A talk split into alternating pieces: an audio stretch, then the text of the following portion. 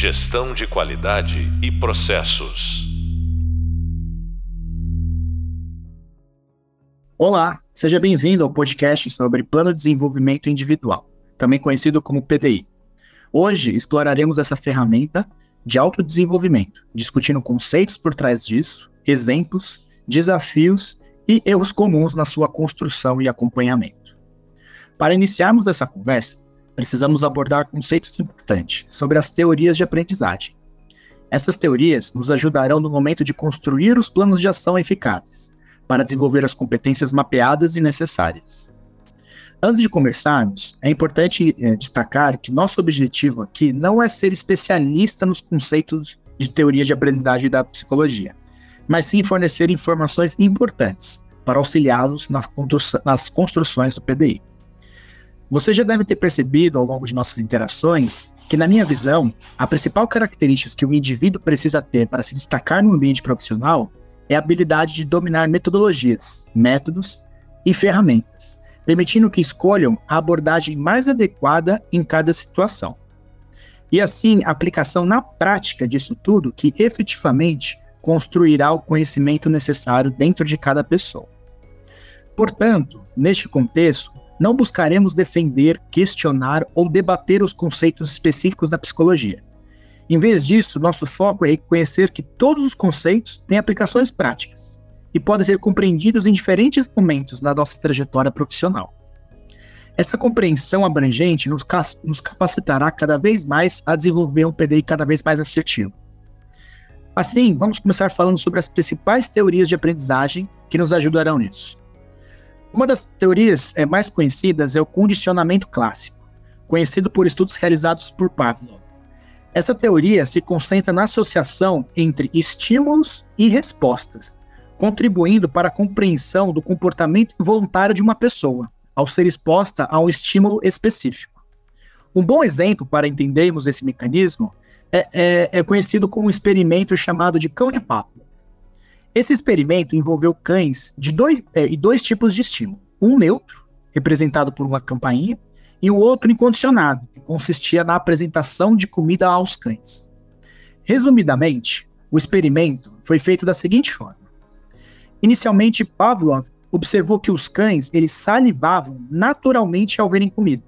Esta é uma reação inata, conhecida como resposta incondicionada, ou seja, que ocorre sem a necessidade de aprendizado. Em seguida, Pavlov começou a tocar a campainha antes de fornecer comida aos cães.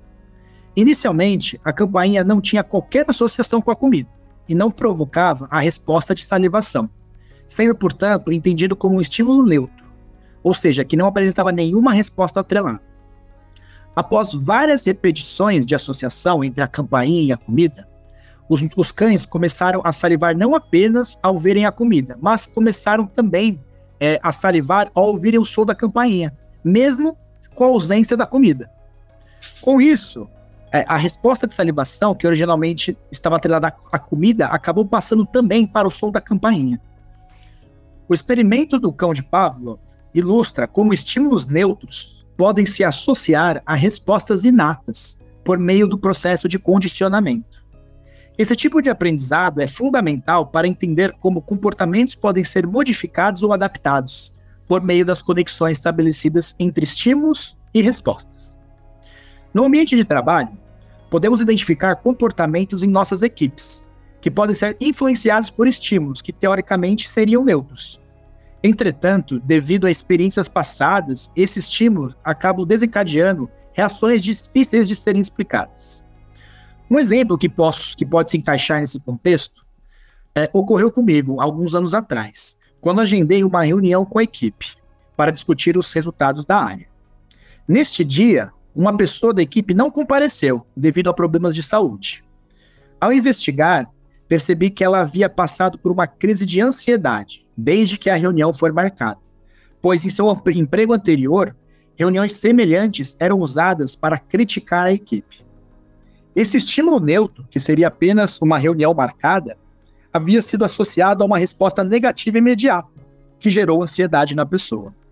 Para solucionar essa situação, conversei com ela individualmente, ao longo do tempo, e comecei sempre a introduzir a reunião abordando coisas positivas e os progressos de todas as metas, sem focar apenas é, nas partes ruins.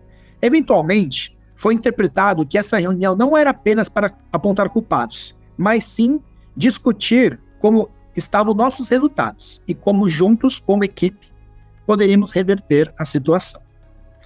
Assim, aos poucos, a resposta negativa em relação a essa reunião foi superada. Outra teoria de aprendizagem é o comportamentalismo. Essa teoria concentra-se nas implicações das consequências das ações sobre o comportamento.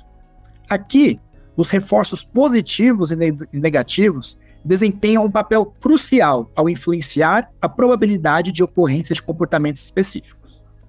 Um exemplo claro é a maneira como treinamos nossos cães. Ao reforçar comportamentos desejados com petiscos, por exemplo, estamos aplicando uma consequência positiva, o que efetivamente estimula e fortalece o comportamento desejado em nossos animais de estimação. No, ambiente de um, no, no, no âmbito de um ambiente de trabalho, é de suma importância compreender esse conceito, especialmente no que diz respeito à forma como lidamos com erros e falhas. É natural que as pessoas cometam equívocos ou enfrentem contratempos ao realizar as suas tarefas. Entretanto, a aplicação de reforços negativos a essas situações pode resultar em uma inibição na execução e até mesmo na criação de uma dependência excessiva em relação aos seus gestores, para a realização, a realização de qualquer atividade. Você provavelmente não gostaria de ter alguém no seu time que só realiza algo que seja solicitado, certo?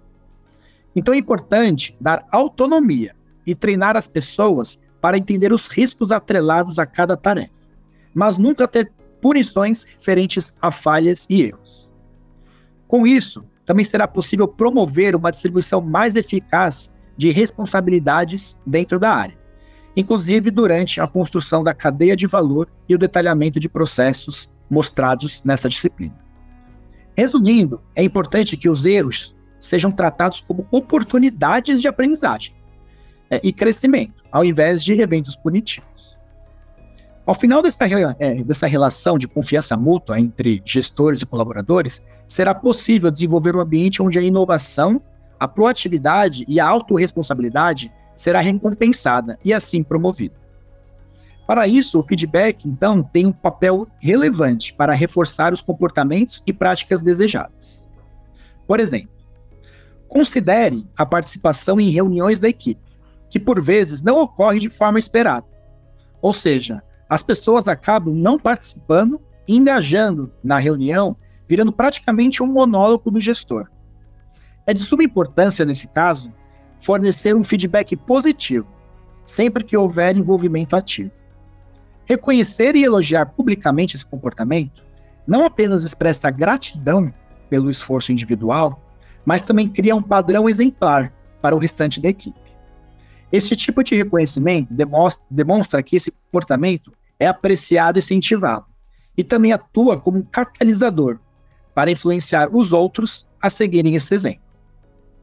Dentro da teoria comportamentalista, temos diversas vertentes. É, uma delas é uma radical, abordada por Skinner, que afirma que 100% das reações poderiam ser moldadas por um estímulo. Mas temos outras que abordam que esse estímulo também é influenciado pela própria pessoa. Ou seja, nem todas as pessoas irão reagir igualmente frente ao mesmo estímulo. Isso é muito importante pois é muito comum vermos gestores tratarem todas as pessoas da mesma forma dentro do time. Isso não leva em consideração a individualidade de cada um no momento da aprendizagem. Quando colocamos em nossas realidades, vemos que PDIs que funcionaram para uma pessoa, muitas vezes, eles são replicados para todas as outras, como forma de gerar valor rápido. Porém, cada indivíduo é único, e essa construção precisa ser feita levando em consideração tudo isso. Assim, sempre sugere-se que o gestor líder sempre identifique essas particularidades e trate cada um da melhor forma. Veremos no podcast Feedback sobre os testes de comportamentos que poderão ajudar você a identificar um pouco das diferenças entre as pessoas. Tomando como exemplo a situação anterior, no qual fornecemos feedback para incentivar a participação em reuniões, Considere agora uma pessoa mais reservada e introvertida dentro da equipe. Essa pessoa demonstra um excelente desempenho na entrega dos resultados, porém, não se sente confortável quando é elogiada publicamente, por exemplo. Neste contexto, é responsabilidade do gestor reconhecer essas características individuais e adaptar a abordagem de feedback de acordo. Em vez de oferecer o feedback em um ambiente público, neste caso, é aconselhável realizar uma conversa em particular, por meio de uma interação individual logo após a situação. Esse procedimento se torna particularmente relevante para fomentar as reações desejadas diante de um estímulo do elogio. Ao adotar essa abordagem mais sensível e personalizada, o gestor demonstra um entendimento profundo das particularidades de cada um. Esse gesto respeitoso não apenas valoriza a individualidade do colaborador, mas também permite que ele absorva o feedback de maneira mais eficaz. Ao invés de criar desconforto, este tipo de interação privada cria um espaço seguro para que o colaborador compreenda e assimile o elogio de maneira mais natural. O gestor, deste modo, assume o papel de um guia atencioso, direcionando o crescimento e o desenvolvimento do colaborador de acordo com preferências e necessidades dele. A terceira teoria é a, de, é a da epistemologia genética, desenvolvida por Piaget.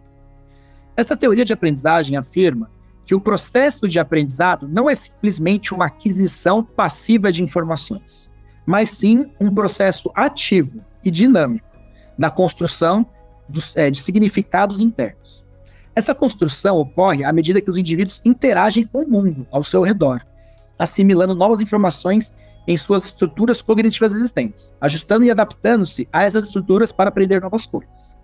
A teoria destaca que o conhecimento é construído a partir da interação do indivíduo com seu meio ambiente. À medida que ele experimenta, questiona, acaba assimilando as informações. De uma forma mais simplista, é possível afirmar, com essa teoria, que uma pessoa precisa estar preparada para aprender algo. Ou seja, ela precisa desenvolver aos poucos os conhecimentos a partir da prática, interação com o meio ambiente, para que em determinado momento ele esteja pronto para aprender algo mais complexo. Resumindo, a aprendizagem é algo cumulativo. Podemos ver isso nas faculdades, onde temos, por exemplo, matérias de cálculo 1, cálculo 2, cálculo 3, cálculo 4, nas faculdades de engenharia. Isso se dá para que em cada etapa o indivíduo esteja preparado para aprender novas coisas, e assim sucessivamente. Assim, vamos ao exemplo do ambiente corporativo. Imagina a situação que uma pessoa apresenta dificuldades na utilização da ferramenta Excel. Pois no momento de realizar análises importantes para a equipe, ele carece de um domínio profundo dessa ferramenta e sempre atrasa as entregas e acaba ocupando o tempo de todas as outras pessoas para ajudar. Nesse caso, o gestor vê a situação e acaba construindo um conjunto, em conjunto com a pessoa, um plano de ação que propõe a realização de três análises estatísticas sozinhas sobre o caso X. No entanto, o indivíduo se sente sobrecarregado desde o princípio, uma vez que não possui as habilidades necessárias, e simplesmente colocar no papel, elaborar um plano de ação, não basta para adquirir esse conhecimento. Assim, a primeira ação dessa pessoa seria de realizar um treinamento online e leitura sobre fórmulas de Excel. No entanto, essa abordagem não resulta em melhorias substanciais, pois a prática da sua realidade é outra, e isso é fundamental para a aprendizagem efetiva. Desse modo, o gestor, o gestor, diante de um impasse de não evolução do conhecimento, recorre à abordagem de transferir é, conhecimento de um indivíduo mais experiente para essa outra pessoa. No entanto, essa abordagem falha em reconhecer a singularidade de cada pessoa e confunde ainda mais o processo de aprendizagem. O erro aqui está em tentar transmitir conhecimento, sem levar essas características e particularidades individuais. Neste exemplo fornecido, é essencial adotar uma abordagem gradual e personalizada para adquirir o conhecimento necessário. Em vez de focar imediatamente na capacitação para realizar análises estatísticas, é mais eficaz traçar um plano evolutivo. Isso poderia envolver a escrita inicial detalhada dos passos dessa análise, depois, a compreensão dos cálculos envolvidos em cada etapa, etapa que você listou. Depois, a exploração das fórmulas e estruturas do Excel pertinentes para possibilitar a realização desses cálculos. E aí sim, por fim, realmente botar a mão na, na massa e realizar as análises em questão. Esse processo progressivo, moldado de acordo com as necessidades específicas e sustentado pela prática real, proporciona um caminho mais efetivo para o desenvolvimento de competências. O papel do gestor é fundamental neste contexto, pois ele atua como um facilitador que compreende e respeita a individualidade de cada membro. Essa abordagem se alinha inclusive com a próxima teoria de aprendizagem, a da sociointeração ou sociocultural de Vygotsky. Esta teoria foca na obtenção de conhecimentos a partir da interação com o outro e com o meio à sua volta. Dentro dessa teoria foi introduzido o conceito de zona de desenvolvimento proximal. Esse conceito, resumidamente, fala que nós temos um conhecimento atual e para partirmos para um conhecimento futuro e cumulativo, podemos fazer de duas formas. A primeira é caracterizada pelo desenvolvimento autônomo, denominado desenvolvimento real. Nela, a capacidade de aprendizado reside na pessoa, independentemente do auxílio externo. Entretanto, essa teoria reconhece que nem todo o aprendizado pode ser alcançado sozinho. Portanto, emerge a segunda parte da zona de desenvolvimento proximal, que é o desenvolvimento potencial. Esta etapa engloba uma modalidade de aprendizado que, embora possa ser assimilada, exige o amparo e a orientação de um terceiro. Por exemplo, um professor dentro de uma sala de aula. Este facilitador, frequentemente um mediador, assume um papel de extrema relevância e é incumbido da missão de viabilizar a realização plena do desenvolvimento potencial. No nosso contexto corporativo, mostra a importância do gestor como um facilitador e um guia para o desenvolvimento da sua equipe sendo mentor e organizador, ajudando todos a aprender novas competências.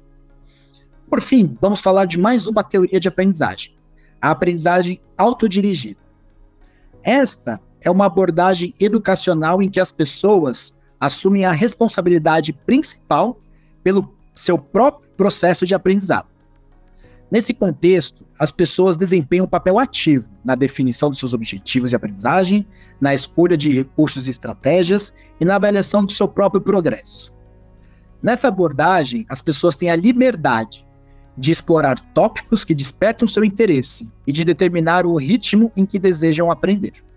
Ela promove autonomia, autorresponsabilidade e autogestão. As pessoas desenvolvem habilidades valiosas, como pensamento crítico, a resolução de problemas e a tomada de decisão junto a essa abordagem. Eles aprendem a definir metas claras, a buscar informações relevantes e a aplicar é, o que, o que aprenderam em situações reais, pois toda essa estruturação estará dentro enraizado junto a eles. Essa abordagem é especialmente relevante no contexto atual, onde o acesso a uma vasta quantidade de informações e recursos online possibilita a aprendizagem autodirigida. No contexto corporativo, vemos que essa abordagem acaba influenciando o próprio nome da nossa ferramenta e nome do podcast, que é o plano de desenvolvimento individual, pois é de responsabilidade de cada um ser o protagonista do seu próprio desenvolvimento. Antes de falarmos, é, antes de começarmos a falar da ferramenta e principais desafios, vamos resumir as principais características que tiro sobre todas essas teorias de aprendizados, de aprendizagem que passamos agora. Primeiro, o aprendizado depende da pessoa. Ela precisa ser a protagonista do seu desenvolvimento. Segundo, precisamos entender que cada pessoa aprende diferente. Então, o mesmo estímulo e, fo e forma de treinamento não funciona igualmente a todos. O aprendizado é cumulativo e sequencial, ou seja, evolua aos poucos o que se deseja aprender. Trace metas menores que, em conjunto, irão te ajudar a atingir o objetivo proposto. Quarto, o gestor tem papel fundamental na organização e na mentoria dos PDIs para desenvolver a sua equipe. Quinto, feedback é muito importante para reforçar comportamentos que devem ser incentivados e aqueles que não devem. Inclusive, por isso, dedicaremos um podcast exclusivo só para este tema. Sexto, seja empático com as pessoas. A vivência e experiência delas podem impactar de diversas formas as ações e os aprendizados. Agora vamos falar dos desafios enfrentados na utilização dessa ferramenta. A primeira, e na minha opinião a mais crítica, está no próprio nome da ferramenta. Quantas vezes você já se deparou com a situação em que se ouve algo assim? Ah, o PDI é uma ferramenta denominada Plano de Desenvolvimento Individual, ou seja, é responsabilidade exclusiva do indivíduo e, portanto, pode seguir sozinho.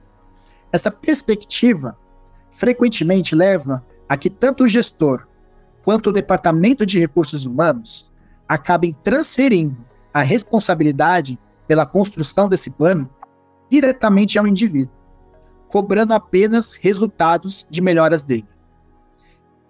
Isso implica apenas em uma evasão de responsabilidade, que seria de orientar e ajudar na organização do PDI. Entretanto, é relevante compreender que o papel de gestor líder não consiste em elaborar o PDI em si, mas facilitar, fornecer mentoria e re fornecer reflexões sobre este processo. Assim, o gestor líder pode ajudar a garantir as ações práticas colocadas dentro dele e desdobrar as competências em uma sequência progressiva de aprendizado, além de disponibilizar as ferramentas e oportunidades que permitam à equipe demonstrar a sua evolução, entre outras coisas. É fundamental que o gestor compreenda que sua atuação vai muito além de delegar essas tarefas, mas sim de atuar como um guia que fomenta o desenvolvimento, acompanhando de perto todo o processo, oferecendo direcionamento e criando um ambiente propício para que cada membro da equipe alcance seu desenvolvimento.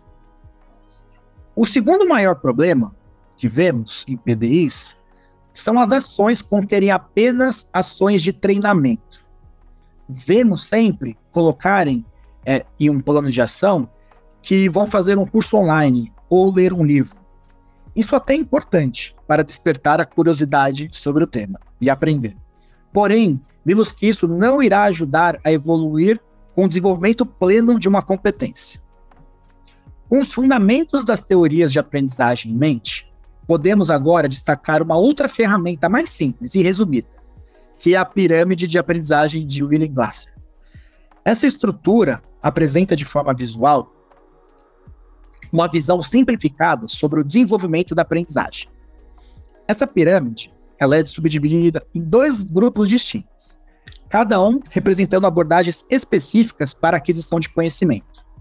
O primeiro grupo, situado na porção superior da pirâmide, refere-se à aprendizagem passiva, cujo objetivo é estimular o desejo de aprender.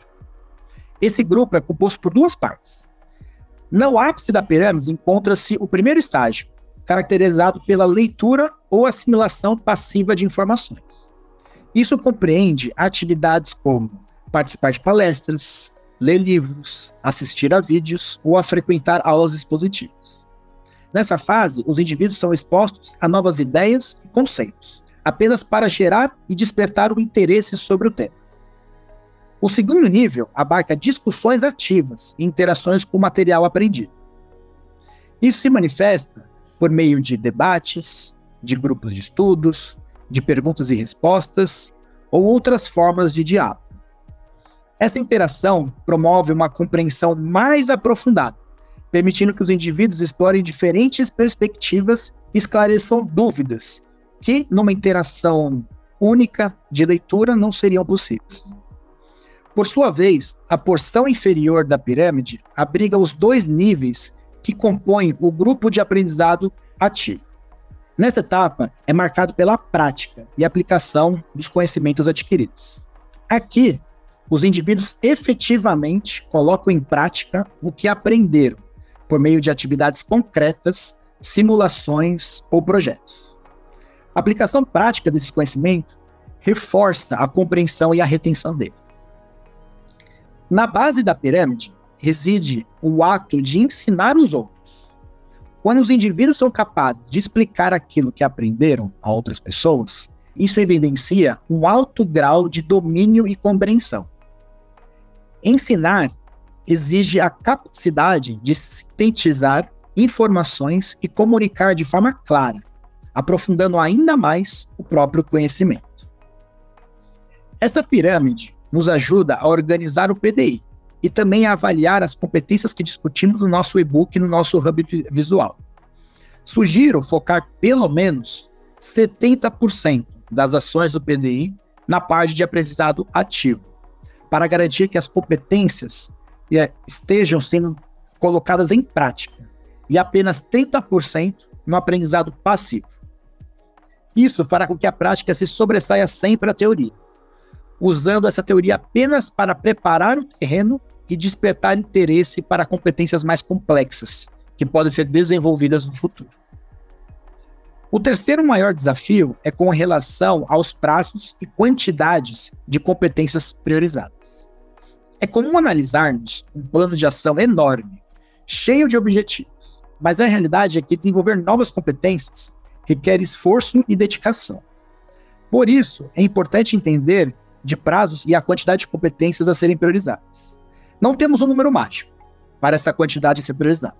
Porém, assim como no pensamento de OKR, na qual priorizamos entre 3 a 5 OKRs por vez, pois sabemos que o nosso dia a dia requer muita atenção, é, também é importante esse mesmo conceito dentro do PDI. Além disso, nas empresas, é comum a realização de ciclos anuais de avaliação de desempenho, conduzidos pelo setor de recursos humanos. Esses ciclos, devido à sua abrangência, pois envolvem avaliações 360 graus, reuniões de alinhamento pontual, entre outros processos, por todo esse esforço necessário, que ele é normalmente realizado anualmente. Diante disso, torna-se fundamental que os gestores não restringam a avaliação e elaboração dos PDIs exclusivamente a esses momentos, pois os gestores perdem momentos valiosos durante o ano todo para desenvolver a sua equipe. O certo aqui seria esse ciclo anual ser apenas uma formalização e alinhamento interno entre gestor e equipe, além, claro, de realizar as avaliações 360 de outras pessoas fora do time. Para otimizar essa abordagem, sugere-se a realização de encontros trimestrais ou quadrimestrais individuais, com cada colaborador, para avaliação e construção de novos PDIs. Tal abordagem viabiliza um monitoramento mais próximo e, e dá para concentrar em um número limitado de competências, promovendo assim um desenvolvimento mais eficaz e também a quebra do evolutivo das competências já mencionadas anteriormente. Adicionalmente a isso, deve-se dar preferência às competências que tenham recebido avaliações mais baixas e que sejam essenciais para o cargo atual. Essa seleção deve ser feita em detrimento de outras competências que, embora importantes, possam ser priorizadas em próximos ciclos.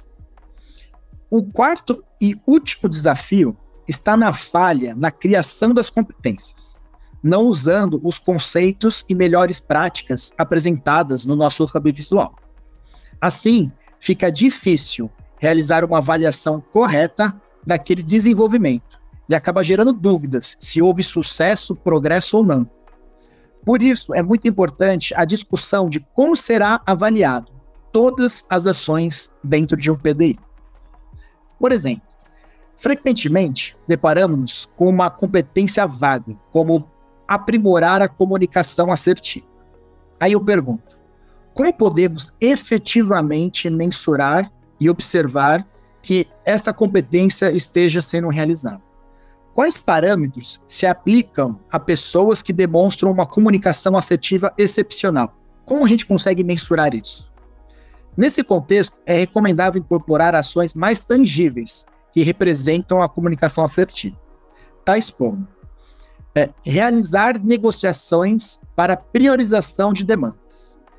Essa iniciativa possibilita uma manifestação assertiva a comunicar que, por exemplo, as tarefas ultrapassam a carga de entrega, fornecendo uma visão abrangente das atividades e indicando que, em sua perspectiva, merece prioridade. Esse exercício, por exemplo, quando conduzido com auxílio do gestor, promove o desenvolvimento de uma comunicação assertiva, para garantir uma priorização das demandas. Outra ação que poderia ser colocada é a de fornecer feedback durante as reuniões de equipe. Esta medida não apenas fomenta a cultura do feedback, mas também aprimora a comunicação assertiva dentro do grupo de trabalho. Múltiplas abordagens podem ser adotadas na formulação dessas ações. Contudo, o objetivo principal é garantir que todas as atividades inseridas no PDI possam ser objetivamente mensuráveis, facilitando assim o alinhamento e avaliação coerente. Com tudo isso, que encerramos mais um podcast nessa disciplina. Hoje, neste podcast, exploramos o PDI como uma ferramenta essencial para o autodesenvolvimento. Discutimos, por exemplo, teorias da aprendizagem, como o condicionamento clássico e as abordagens comportamentais, é, e como elas podem moldar toda a construção do PDI. Destacamos também a importância do papel do gestor líder como mentor e facilitador, adaptando abordagens ao aprendizado individual, sempre considerando as suas particularidades. A pirâmide de aprendizagem de classe pode nos guiar na estruturação dos PDIs, equilibrando aprendizado passivo e ativo, para promover a aplicação prática dessas competências sempre pensando que o aprendizado ativo deve sempre superar o passivo no momento de uma construção de um PDI. Enquanto os trimestrais ou quadrimestrais são sempre sugeridos para avaliação e redução da quantidade de, de planos de ações construídos no PDI, permitindo um acompanhamento mais eficaz e focado. Acompanhar também desafios comuns como transferir responsabilidades exclusivas para o indivíduo no, na construção do PDI, definir competências mensuráveis e gerenciar prazos e prioridades, é, são muito importantes no papel do gestor líder, para ele entender qual que é o seu papel dentro disso tudo e por que que alguns planos não estão sendo construídos e conduzidos de formas eficazes. Assim, podemos concluir que o PDI é uma ferramenta que promove a autodireção, autorresponsabilidade e crescimento pessoal e profissional.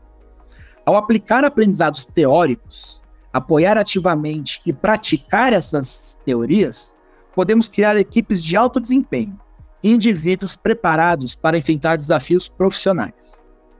Gostaria de agradecer aqui a presença de você e espero que você tenha gostado desse conteúdo. E sugiro, claro, que você se aprofundem cada vez mais em todas as teorias. Nosso objetivo aqui não é falar sobre PDI e como inúmeros lugares abordam esse tema, mas sim trazer um pouco de conceitos para ajudá-los nessa construção. Um grande abraço.